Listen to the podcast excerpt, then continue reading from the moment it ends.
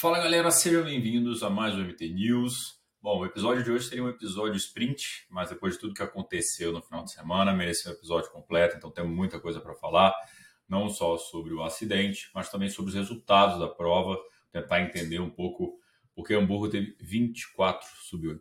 24 sub-8. Bom, antes da gente seguir para o episódio, falar claro dos nossos patrocinadores, então temos a Dynami, nossa parceiraça, a Gu e a Bike Fun. Vou deixar todos os links de descontos aqui na descrição do episódio. É, também vou deixar o link é, do, das nossas camisetas e agora também moletom. Então tá chegando frio, ó, moletomzinho do Mundo Tri by reserva. O link da, do nossa newsletter, vocês assinarem nossa newsletter também. E é isso, beleza? Então vamos lá, falar um pouquinho tudo que rolou na semana. Antes de falar de Hamburgo, eu quero falar um pouquinho de outras coisas, como foi duas semanas aí teve o Ironman, a gente acabou focando bastante, então estamos devendo algumas coisas para vocês e agora estou de volta para falar de, de tudo que rolou aí nas duas, duas semanas aí de triatlo. Baixei meu rosto aqui. Bom, a primeira notícia, não uma notícia muito boa, mas o Gustavo Iden postou recentemente que a mãe dele faleceu de câncer, estava na luta no câncer há algum tempo e infelizmente faleceu. Então ele postou, falou que agora vai ficar mais recluso, focar só nos treinos e cuidar da família. Então, claro, deixamos aqui nossos sentimentos para toda a família idem. E o Gustavo Idem aqui com toda muita gente comentando aqui, muito atleta profissional, então um cara muito querido também no meio. Então, uma pena, claro, o falecimento da mãe dele.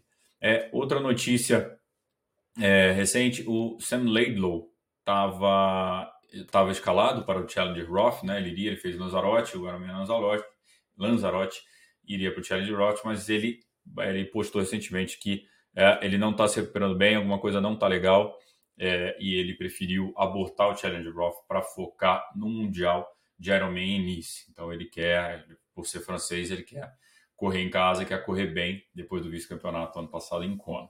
Então, é, vamos lá, infelizmente também torcer para melhorar e tá, temos termos um start list bem forte em Kona. É, na, no final de semana do Ironman Brasil, teve o WTCS de Cagliari, na Itália, e a gente postou até um stories ali na época do, do Iron, mas agora fala um pouquinho mais da prova, então o que foi o absurdo é, no ponto positivo, né?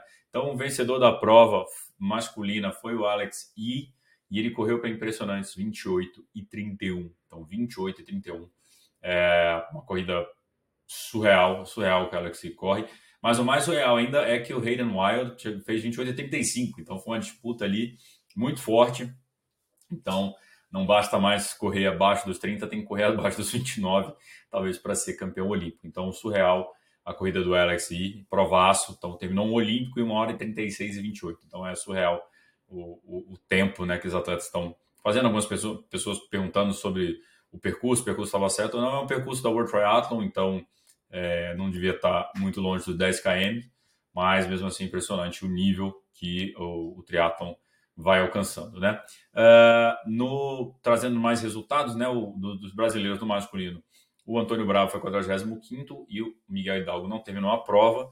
No feminino, a campeã foi Georgia Taylor Brown é, com Vitória Lopes em 14, DJ, a Jennifer Arnold em 25 e Luísa Batista 35, tá bom? Lembrando que os atletas estão somando pontos para o ranking olímpico, né? Então, Paris 2024. Então, vale. Esses pontos são bastante importantes ali para garantir a vaga nos Jogos.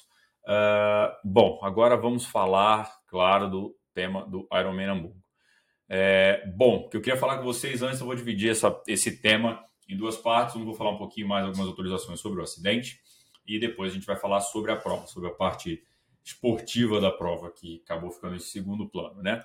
Uh, bom, sobre o acidente, conforme a gente até postou ontem, a gente teve uma atualização por parte do Ironman Europa, onde uh, o fotógrafo que estava na garupa da moto já foi liberado do hospital, o atleta continua no hospital, mas até segunda ordem, sem risco de morte. Então, é, o, o, motoqueiro, né, o motociclista faleceu, era um senhor de 70 anos, é, o fotógrafo já liberado e estamos aguardando agora também atualizações sobre o atleta. A gente já cobrou o Ironman Europa, eles deram um e-mail para a gente entrar em contato, estamos entrando em contato, cobrando não só é, atualizações sobre o estado do atleta, mas também quais são os próximos passos para melhorar é, o absurdo que foi aquela quantidade de motos no percurso. É, a gente fez um vídeo, eu fiz um vídeo na, ontem, vocês estão vendo esse vídeo, na, esse MT News na terça-feira, então eu fiz um vídeo no domingo, tem um post lá explicando todos os detalhes do, do, do acidente. Não vou entrar nesse mérito aqui de novo, porque é muito extenso, então como já tem lá,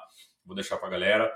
É, a gente recebeu muitos comentários nos, nos, vídeos, então, principalmente os comentários que mexeram bastante é, comigo foram dos atletas profissionais brasileiros falando sobre os riscos que eles já correram em prova. Então, Pamela Oliveira é, questionando também algumas coisas de segurança em provas. É, geralmente, os motociclistas que são contratados não são especializados no esporte, então os riscos que já correram. Mesma coisa o Luiz Odd falando, o Felipe Santos. O Luiz Odd teve, inclusive, uma coisa bizarra no sábado de um motorista com uma faca na mão, enfim, indo para cima dele, jogou o carro em cima dele, foi uma coisa horrorosa, então é bizarro o ser humano às vezes. É, mas a FEPENCAL sofreu um acidente numa prova também, então a gente tem muitos atletas que, é, infelizmente, é, alguns comentários foram sobre o risco do esporte, claro, o esporte, o risco de estar pedalando em estradas é inerente ao ciclismo, né, ao esporte, é, mas, claro, né, a humanidade deveria estar acima de tudo. É, pode acontecer, acidentes podem acontecer, podem, erros podem acontecer também, podem, mas é, dentro de uma prova deve, não deveria acontecer. Então, na minha opinião, eu, Gabriel, não ligo se a prova tem mochila bonita, se tem sacola, saco para cobrir a bike. Para mim, o importante é a gente ter segurança na prova, ter hidratação no percurso inteiro e principalmente é, a parte do ciclismo estar tá segura. Então, isso para mim é imprescindível. O resto é supérfluo, você compra, ou enfim, se, se vier, legal, mas se não vier, o básico para mim, para mim, Gabriel, é isso. É, e algumas pessoas perguntaram sempre com muita educação, então foi muito legal a troca de ideia, porque todo mundo tem, tem, tem visões. É, uma pessoa escreveu, se não me engano, o nome dela é Eva, estava na prova, ela falando sobre o como foi a cena das pessoas subindo o morro, uma coisa muito muito bruta, assim, é, muito brutal. Ela comentou ali, obrigado pelo comentário. Não sei se o nome é Eva, agora vai me fugir. Se não for, me desculpe, mas sabe que eu estou falando. É, e pessoas perguntando, pô, mas eu acho que a prova não deveria ter sido realmente. A prova deveria continuar. E, e um, outro, um outro seguidor escreveu pra gente, falando, pô, é, já teve prova que teve atleta que teve um mal súbito e a prova não foi é, cancelada. E super entendo, muito legal também a opinião, a gente trazer essa discussão. É, o porquê que a gente acha que a prova deveria ser cancelada é quando um atleta sofre um mal súbito, isso não está no controle da prova, do organizador da prova. É um, é um óbvio, uma fatalidade, ninguém que aconteça, mas não, é, não foi necessariamente por uma estrutura da prova. Então, a segurança geral do evento ainda está mantida. É, é óbvio que você cruzar a linha de chegada sabendo que um dos atletas que largou com você faleceu por mal súbito, é uma, é uma bosta. Se você será uma bosta, você não vai querer comemorar aquele título, você, aquela medalha, né? Enfim, é, é muito triste tudo. É, mas quando o percurso da prova não oferece a segurança necessária para a continuidade do evento, aí, na nossa opinião, isso tem, ele tem que ser parado. E por que, que eu falo isso? Porque o acidente aconteceu no quilômetro 35 da bike. Então, os atletas profissionais ainda tinham mais 150, 145 quilômetros para percorrer. Os amadores já estavam abrindo o pedal, ou seja, tinha muito pedal pela frente. Aí, não pensando só na pessoa que faleceu, mas quantas outras pessoas poderiam ter sofrido algum acidente por causa dessa insegurança toda do percurso, excesso de motos. Então, o Josh Hamburger, é, um dos atletas profissionais, estava na prova, ele falou que tem uma hora que tinha 18 motos para 9 atletas. 18 motos para 9 atletas. É, se fosse ao contrário esse número, 9 motos para 18 atletas, já era moto demais. Você pode ver no Mundial em Kona, não, é, não tem esse tanto de moto lá dos atletas. Então, não sei o que aconteceu, não sei porque Hamburgo fez essa cagada, mas enfim. Quando o percurso não oferece segurança suficiente, os atletas são obrigados a descer da bike para passar um morro, porque tem um cadáver no chão por causa de um acidente causado pela organização do evento, não um acidente de prova. Isso foi um acidente, não, não foi um acidente, duas bikes se chocaram, alguém caiu. Porque é aquela queda que realmente, isso aí sim é um risco inerente do esporte.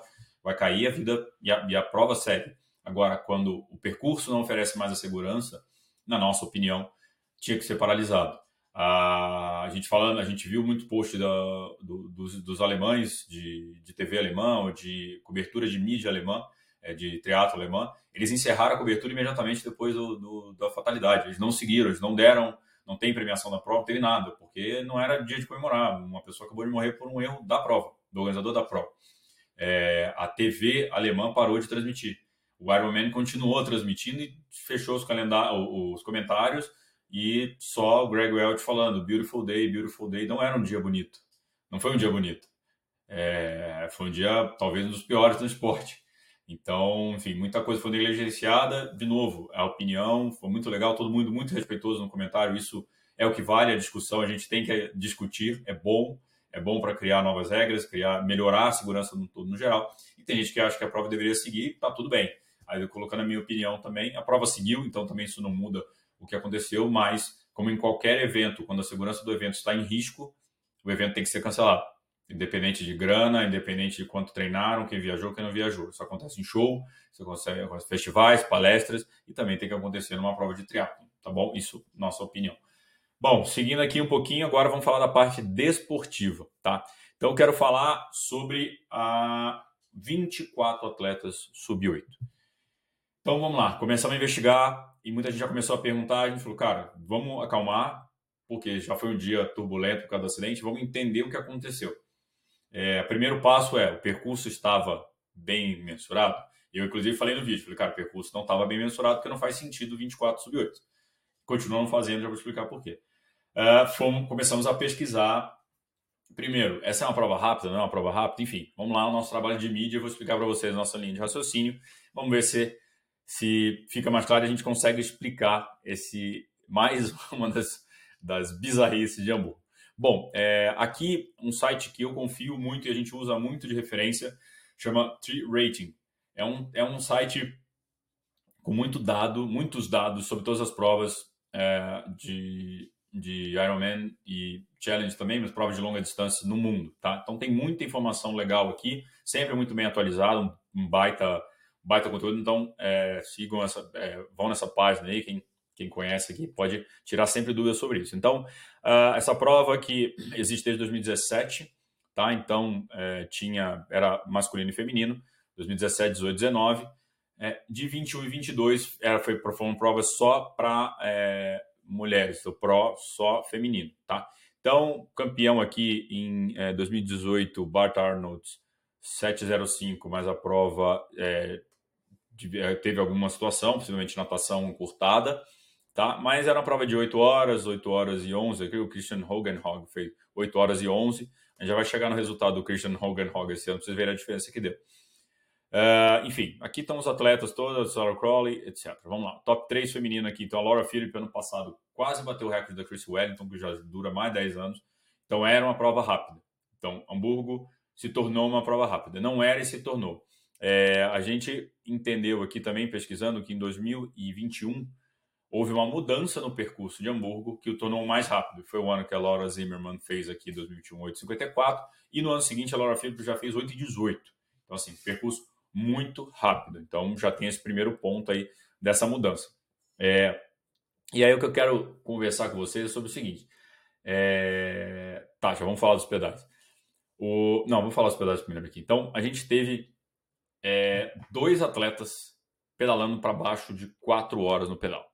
Então, tipo assim, isso, isso é, é, é, é esquisito já, tá? E eu vou mostrar para você todos os recordes também. Então, quatro atletas, dois atletas, perdão, pedalando abaixo das quatro horas. Então, o Christian Hogenhog fez 3,57,01. O Christian Hogenhog tinha um pedal de 4,17. Então, o Christian Hogenhog baixou em 20 minutos o próprio pedal. É muito tempo. Vemos e convenhamos que é muito tempo baixar 20 minutos no pedal que já é de 4,17 e ir para 3,57, né? Então, é, isso já é a primeira, primeira coisa esquisita dele aqui. Eu estou mostrando aqui na tela, ele, ele fez 4,17. O Robert Cullen fez 3,59,40. Então, muito, muitos atletas estavam é, na faixa de 4 horas, 4 horas e 00, 4 horas 01. Então, assim, um percurso. A prova foi só pró masculino, tá, galera? Então, também tem essa, essa questão. Não, então, não tinha atleta feminino, então a gente não tem a comparação também das mulheres. Mas tem aqui, ó, Christian Hogan 357, Frodeno 40022, é, Jasper Svensson 40011, então tinha muito 400, então assim, pedal extremamente forte, extremamente rápido. E o que a gente espera quando o pedal é muito forte? É, que o atleta não vai conseguir correr, que o atleta não vai conseguir correr tão forte, porque gastou um pouco no pedal, claro. os atletas estão ficando mais rápidos, você espera uma maratona ali já mais equilibrada, tal, nem o não vai se matar. Mas quando o cara faz 3,57, você espera que o atleta sofra um pouquinho para correr. E o Christian Hogenhog correu para 2,40. Ele correu uma maratona mais fraca, mas 2,40. E a gente tem vários atletas aqui, eu já vou entrar no dele de Chevrolet, que correu para 2,31, 39. É, vamos ao percurso aqui, tá? Vou mostrar uma coisa do percurso aqui. O que, que a gente vai fazer? Cara, como é que a gente vai saber se o percurso está bem aferido ou não? Já que a organização não fala nada, a gente foi procurar no Strava alguns dados de atletas. Então, fazer primeiro adendo aqui. É, ao falar de Strava, isso não é a mensuração oficial. A mensuração oficial foi feita por outros meios, pelo dono do evento. Mas no Strava, a gente começa a ver vários arquivos subindo para a gente ver se a distância está bem aferida, está próximo de estar bem aferido ou não. Ah, esse atleta aqui foi o campeão amador é, Lucas Bosmans. Ele fez 8,08. Então, o amador fazer 8,08 para ganhar uma prova é, já é bizarro também. Você já dá para ver que a prova estava com condições. Então, assim, já viu que as condições estavam muito boas no dia, realmente, de, de vento, de temperatura. Isso estava ideal, tá? Condições ideais. Mas, mesmo assim, é, pô, a galera compete o ano inteiro. Condições ideais para 24 sub 8. Então, mostrar aqui para vocês. Então, o Luca Bosman aqui correu 41 e 400 na maratona, então a gente viu em outros arquivos que a maratona estava 800 metros a menos, ali mais ou menos, mais curta. 800 a menos mais curta é ótimo, né? 800 metros mais curta, então 41 e 400 mais ou menos deu ali, tá? Então, isso no alto, altíssimo rendimento vai dar dois minutos a, a mais de prova, que também não explica muita coisa. Uh, o pedal ele a gente viu entre um, é, 177 e 900, um, mais ou menos 178, tá? Então vamos presumir que o pedal estava 178 km. Então não é um pedal realmente muito mais curto. É, em alguns sites, a gente viu o Treat Day, por exemplo, que foi até citado por um seguidor nosso, ele fala que o percurso estava encurtado em 10 km.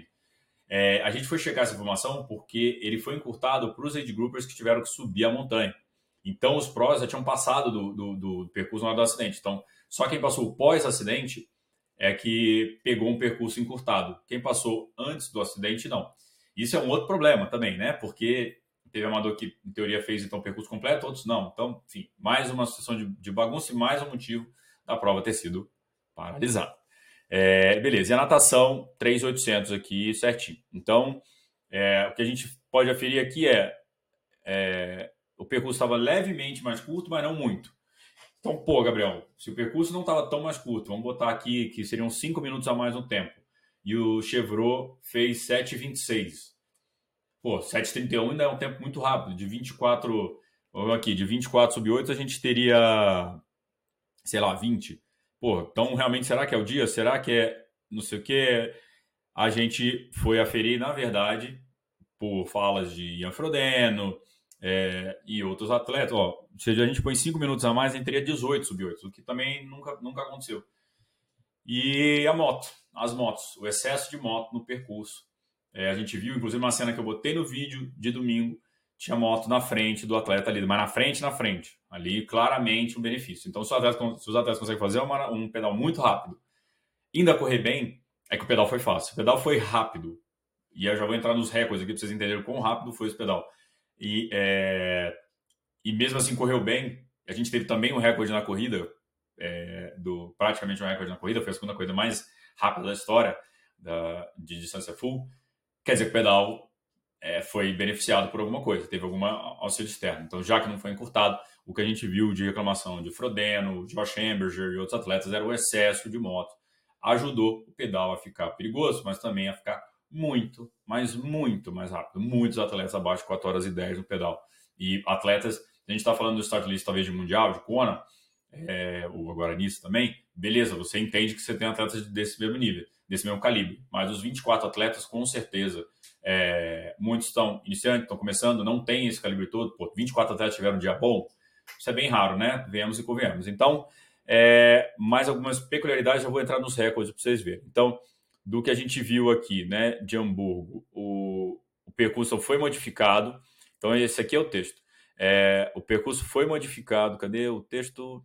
É, em 2021, tá aqui, 2000, opa, opa, 2021 e tornou mais rápido. O que me espantou bastante também nessa história, uh, esse aqui, o Nutri Ratings. O Nutri Ratings, por exemplo, o dono do Nutri Ratings, é, do equipe ali, que ajudou a montar o modelo de pontos da PTO. Então são caras referências do mercado, sabe? São referências do triatlo, conhece o triatlo, conhece a matemática. Ele estimou do Frodeno 7,47 a prova do Frodeno. Então, modelo preditivo bom, 7,47 dadas as condições. O Frodeno fez 7,31. Então, o Denis Chevrolet, que ele falou que faria 7,51, 57, fez, 2, é, fez 7,26. Então, muito absurdo, algo muito absurdo aconteceu e isso explica pelos pedais que ele esperava na casa de 4,15, 4,18 e os pedais foram na faixa de 4. Então, realmente, é, condições muito atípicas, muito por culpa do organizador, talvez nesse afã de fazer uma prova é, forte, então só, enfim, passando os números, né? Então o Denis Chevrolet correu para 2,31,39 e eu vou mostrar para vocês aqui uma tabela que eu também retirei do Tree Rating é, com os melhores tempos. Então aqui, vamos lá. Melhores tempos da, da marca da, da distância full masculina. Então Christian Blumenfeld 7,21,11 em Cozumel, que não foi validado porque a corrente é a favor na natação e enfim, as condições não poderiam ser validadas. É, em teoria, Ian Frodeno 7,27 e 53 no Tree Battle em 2021, que foi um evento fechado entre ele e o Sanders, que, na nossa opinião, não conta. Na verdade, nem na nossa opinião. Pelas regras de atletismo, da Federação de Atletismo, tudo, não conta, não vale. Porque não é um evento aberto a todo mundo, é, foi entre dois atletas, então, ok, é igual, por exemplo, o Sub-7 Sub-8. Os, os, atletas foram abaixo de Sub-7, as mulheres foram abaixo de Sub-8, mas foi um evento completamente fechado para esse propósito de bater o recorde. Então, o Tree Battle, na minha opinião, não conta. Então, o tempo mais rápido da história até hoje, validado, 7,35 e 39, do Frodeno no Challenge Roth 2016. E esse conta porque é um percurso aferido, um percurso já conhecido, com público, com dinâmica de garrafa, com gente no percurso, ultrapassando age grouper, enfim. É uma prova como ela deveria ser, né? Uh, o Denis Chevrolet fez 7,26,21. Então, oficialmente seria o tempo mais rápido da história quer dizer, não oficialmente o segundo tempo mais rápido da história, porque com o Blumenfeld, se for validado, é o tempo mais rápido da história. É, então, já, já é bizarro. O, o, o Peter Hemmerich fez 2,37,37. Então, seria o segundo, terceiro tempo, né? Terceiro tempo, tá abaixo do Frodeno. Hogan Hog, 7,31. Perdão, perdão, 7,31 o Hemmerich. É, Hogan Hog, 7,31,12. Frodeno, 7,31,39. É, então, é, 7,36 o Jasper Svensson. Então, estamos falando aqui dos três melhores tempos da história nessa prova. É, muito louco isso. E na, na bike, vocês terem ideia, no percurso de bike, o Ian Frodeno, em teoria, vai, um antes, o Andrew Starikovic, dos Estados Unidos, ele fez normalmente Texas 3,54,59, mas o percurso não foi confirmado porque estava mais curto, né? O recorde não foi confirmado porque o percurso estava mais curto. É, ele faria na casa, ele faria um sub 4, tá? Se o percurso tivesse bem aferido, infelizmente não, não teve. Ele tinha até um bônus da, da, do patrocinador de bike dele, a Orbia, mas acabou não sendo validado. Então, Ian Frodeno, em teoria, no Tribero, Ian Frodeno e Leonel Sanders. Então, isso não conta porque era a prova fechada. Então, o melhor pedal da história em provas foi o do Andrew Starikovic, 40114 no Mentex 2017. Esse sim, validado. E uh, dessa vez a gente teve 357. É, então seria o pedal mais rápido da história. Tá? O percurso estava bem, a gente viu, não estava tão mal ferido, então mesmo que subisse um pouquinho, ia dar ali sub 4 ou recorde, ou abaixo do recorde 4 e pouquinho. É, mas a gente tem trocentos atletas aí na casa do 400, então basicamente a prova de Hamburgo, os cinco melhores tempos da história da distância full aconteceram nessa prova por causa das motos, conforme os atletas profissionais estavam na prova falar. E agora falando de corrida, né? Como eu falei, cara, se o pedal é rápido, alguém tem que sentir na corrida. O Denis Chevrolet correu para 2:31:39. Então o melhor tempo que a gente tem até hoje foi no Ironman de Israel, que aconteceu em novembro do ano passado, pelo Patrick Lang, que correu 2:30:31. É, e agora a gente tem o Denis Chevrolet com 2:31:39, com um percurso um pouco mais curto. Então vamos falar que ele correu na faixa 2:33, 2:34, o que é uma baita maratona. O segundo tempo que está aí na tela, vocês estão vendo, é do Matt Hanson, 2,34,39, no Ironman Texas, que o percurso de bike estava mais curto. Então não dá para validar a corrida, porque o percurso de bike estava bem mais curto. Assim, 5 km mais curto. Então já era um impacto um pouquinho maior ali é, para eles. Então, não, como não valida o percurso de bike, não valida nenhum dos recordes posteriores, apesar claramente ter sido uma grande corrida. É, então, o Denis Chevrolet, que já tinha aqui a quarta melhor aqui, 2,35,19, correu para 2,31,39, vamos botar aí para 2,33, se ajustado é, pela distância. É, então, mostrando para vocês o quão bizarra foi essa prova e por esses para essas questões principalmente da moto. Então as motos que causou a moto que causou o acidente, a moto causou vácuo, então era muita moto no percurso, isso não é normal. É, o Challenge Roth, por exemplo, é, soltou já em março desse ano uma diretriz sobre a quantidade de motos que eles terão no percurso. Então, eles já estavam desde março falando que eles iam diminuir a quantidade de motos no percurso, porque era perigoso. Então, a mídia, nosso trabalho acaba não conseguindo ser bem feito e tudo bem para manter a segurança e a transmissão da prova e tudo. Esse ano, no Ironman Brasil, vale falar, a gente teve limitação de credenciamento por questão de segurança. Então, os pedidos vão muito grandes e limitados. Então, pô, é chato não, a gente não poder estar, tá, não poder fazer as fotos? Sim, é chato, mas a mídia está ali para cobrir o show. É, os videomakers estão ali para cobrir o show, não atrapalhar o show e não ser o show. Então, se está feito isso por segurança, é o que vale.